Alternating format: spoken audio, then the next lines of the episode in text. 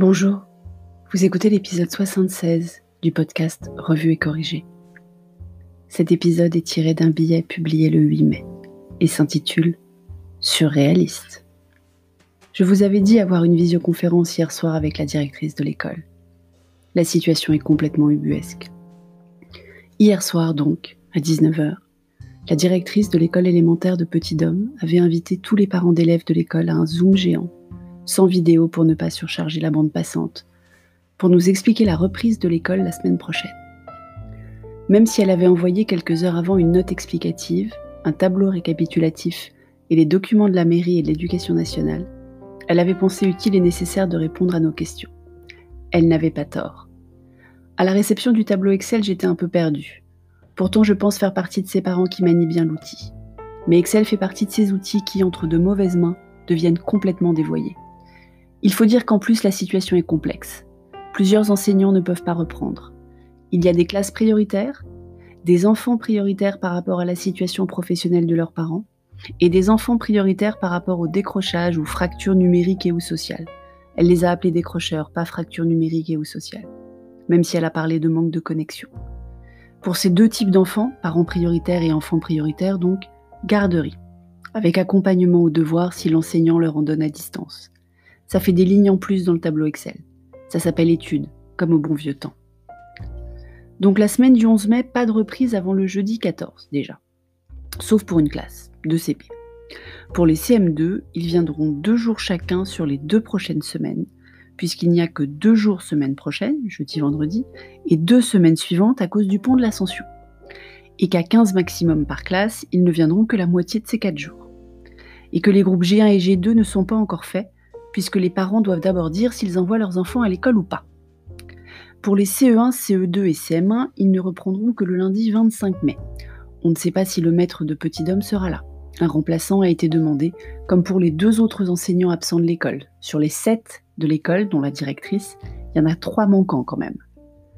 Quand j'ai demandé si on aurait les exercices à faire à la maison, si on choisissait de ne pas envoyer les enfants à l'école, on m'a répondu non.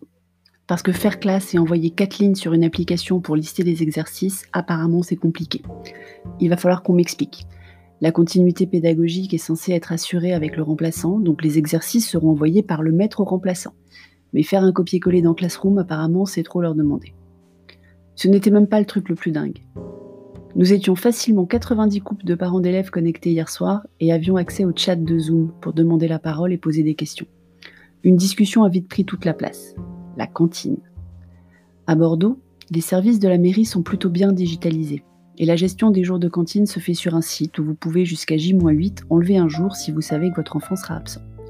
Nous avions reçu un mail automatisé au début du confinement nous prévenant que la cantine ne serait pas facturée pendant le confinement et que nous n'avions pas à nous rendre sur le site tout décoché à la main. Sauf qu'un parent y a été hier et s'est rendu compte qu'en fait les repas étaient tous cochés depuis le 4 mai. L'école n'avait pas encore repris. Nous voilà donc tous connectés à frénétiquement décocher tous les jours possibles, mais pas avant le 15 mai donc, puisque J-8.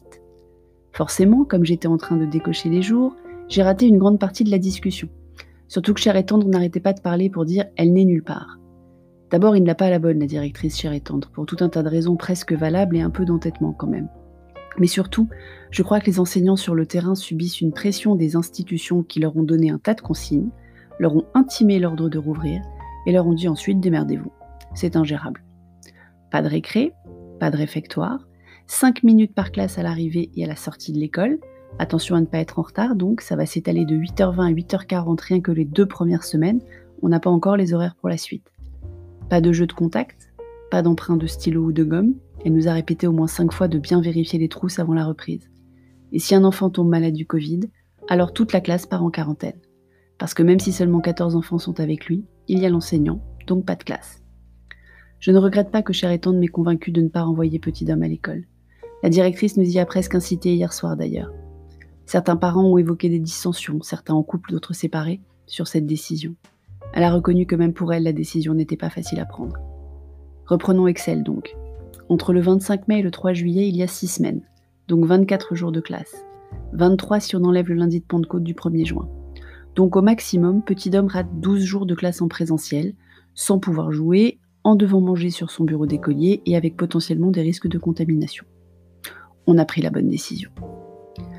Merci de m'avoir écouté. Si vous écoutez sur Apple, n'oubliez pas de laisser un commentaire avec les 5 étoiles. Apple adore les commentaires, et moi aussi. Et sur toutes les plateformes de balado-diffusion, abonnez-vous et partagez. À bientôt.